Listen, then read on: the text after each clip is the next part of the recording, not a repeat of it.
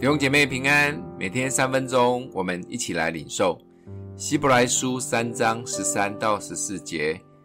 总要趁着还有今日，天天彼此相劝，免得你们中间有人被罪迷惑，心里就刚硬了。我们若将起初确实的信心坚持到底，就在基督里有份了。前两章解释了耶稣基督与天使的不同，而在这一章特别强调不要把摩西与耶稣做比较，因为有人说旧约是摩西，新约是耶稣，这是非常错误的。耶稣是盖房子的，而摩西只是房子；耶稣是儿子，摩西是仆人，层次差很多。接着圣灵讲了一段话。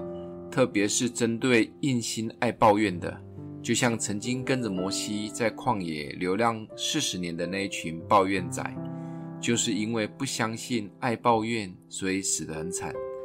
所以作者鼓励我们，趁着还活着的每一天，彼此鼓励劝勉，坚持起初的信心，不要被迷惑了，要一直保持着信心。只有信心可以带领我们进入真正的安息。也才能与耶稣基督同工。不信与抱怨永远是最大的致命伤。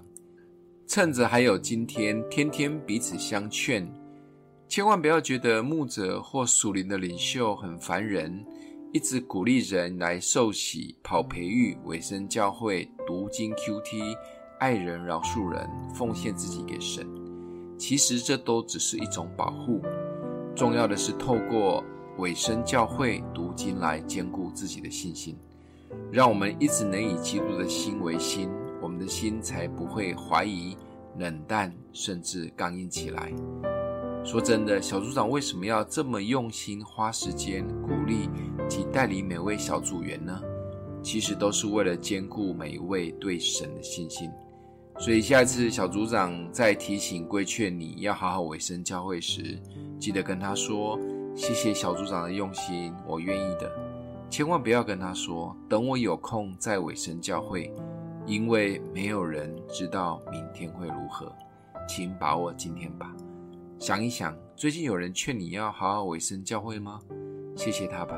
我们一起来祷告，爱我们的父帮助我们，可以把握每一天跟随你的日子，透过教会小组读经，坚固我们的信心，走每一天的道路。